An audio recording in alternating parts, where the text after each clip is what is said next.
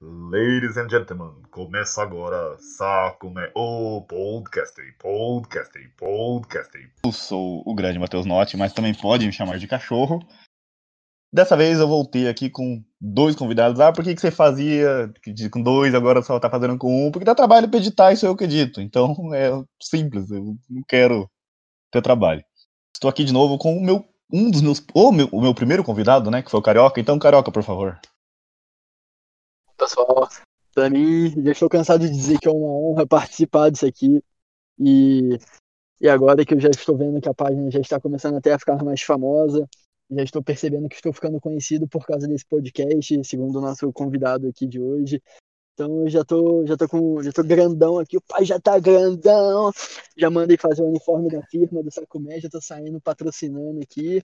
Pai, agora é hora de galera, galera de cima para baixo para alguém fala, boa tarde, senhor. Você sabe com quem você tá falando?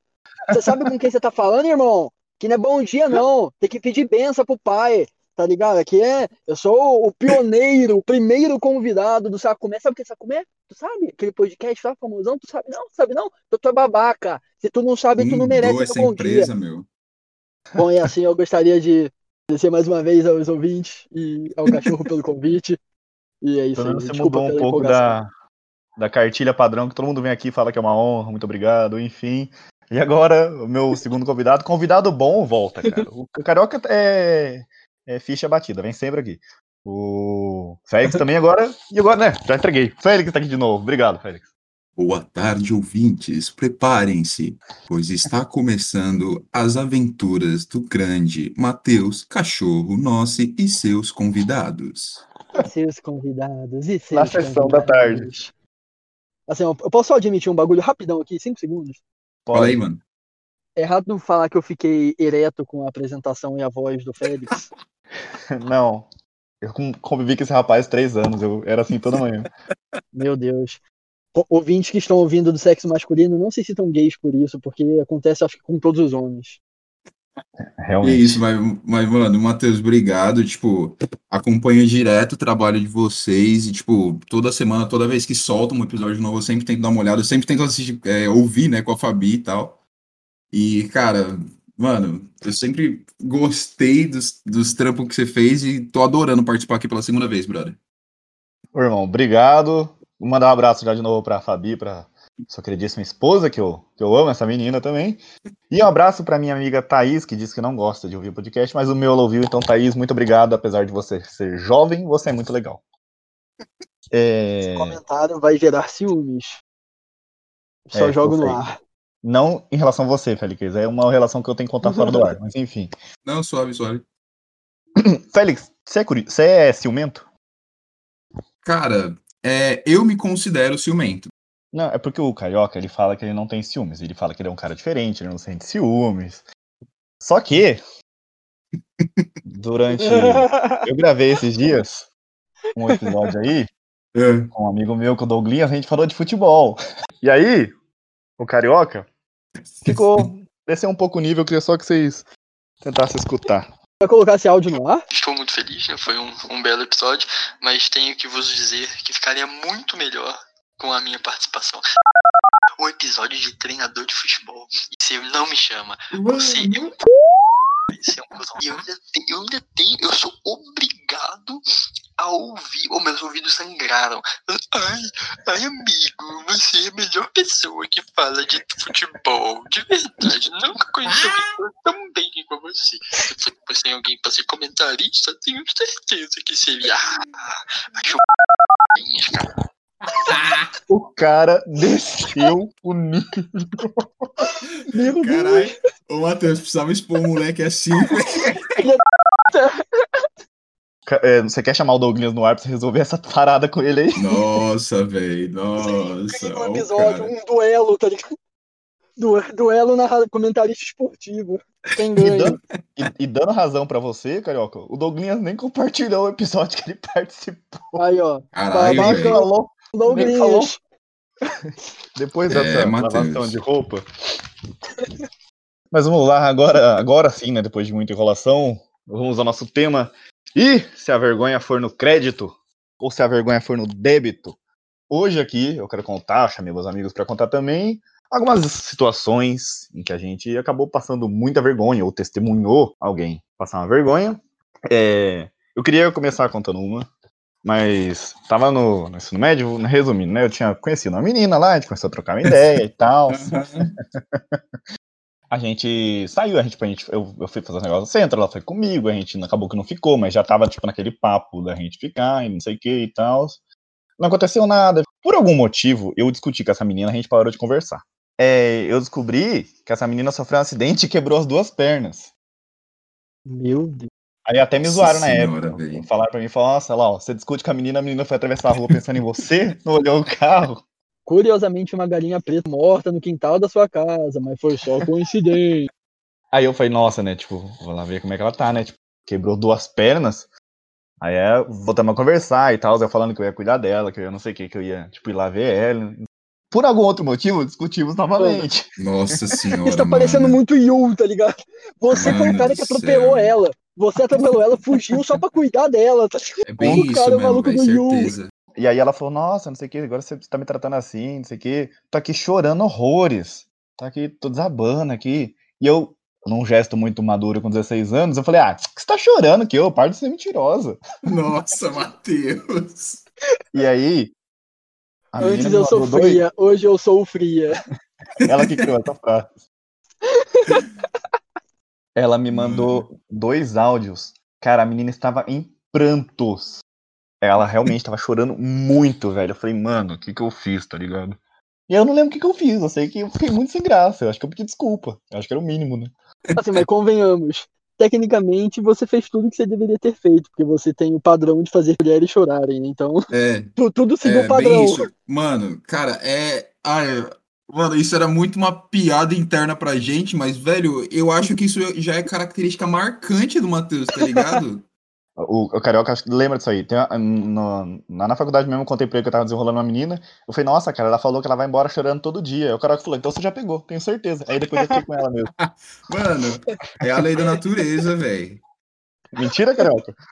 Não, é mentira. Baseado em fatos reais. Então agora eu passo a bola para o meu primeiro convidado aí. Carioca, quer contar a sua vergonha? Bom, vamos lá.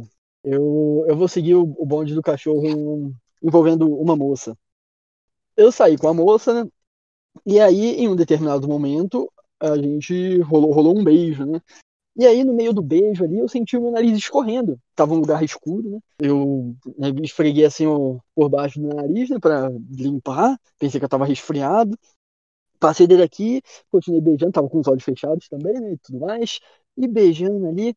E aí o meu nariz não parava de escorrer. Eu falei, caramba, eu fiquei gripado do nada, eu tava bem, fiquei gripado, papum, né? Aí eu, eu passava o dedo no nariz e nada, e nada. Aí sabe quando você dá aquela briguinha de olho, assim, só pra dar aquela fisgadinha, só pra dar aquela olhadela, aquela caprichada no perímetro. Olhei, meu Deus do céu. Parecia que eu tava vendo The Walking Dead 3D. Meu Deus, Viado, mano. A cara da menina tava lambuzada de sangue. Parecia Ai, que eu tava agredindo a menina de tudo que é maneira. Aí eu tomei um susto, eu não consegui disfarçar. Aí eu falei, ai, meu Deus. Aí ela olhou pra mim e falou, ai, meu Deus. Porque eu acho que eu devia estar mesmo, devia ser a mesma coisa. Um era o zumbi do outro. Eu falei, meu Deus, você tá toda ensanguentada. Ela falou, você também. Aí eu falei, eita, falei, acho que o meu nariz tá sangrando. Eu não sei como, porque eu beijei só a boca dela, mas tinha sangue na sobrancelha, tinha sangue no queixo, o sangue caiu pela roupa dela. Tava, meu Deus, parecia que tinha acontecido um assassinato naquela cena. E aí, eu sentindo, tipo, escorrendo sangue no nariz e não parava. Sei lá o que aconteceu com o nariz. Aí ela falou, nossa, uma amiga minha mora aqui perto. Vamos lá pra você limpar isso aí, né? E aí, imagina a minha cara. Chegou eu e ela, ela falou, oi amiga, esse aqui é o Carioca.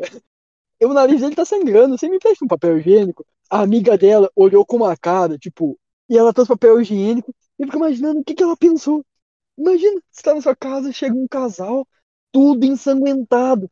Quem viu a gente no meio dessa rua devia achar que eu era um assassino. Eu tava, sei lá, tentando matar a menina.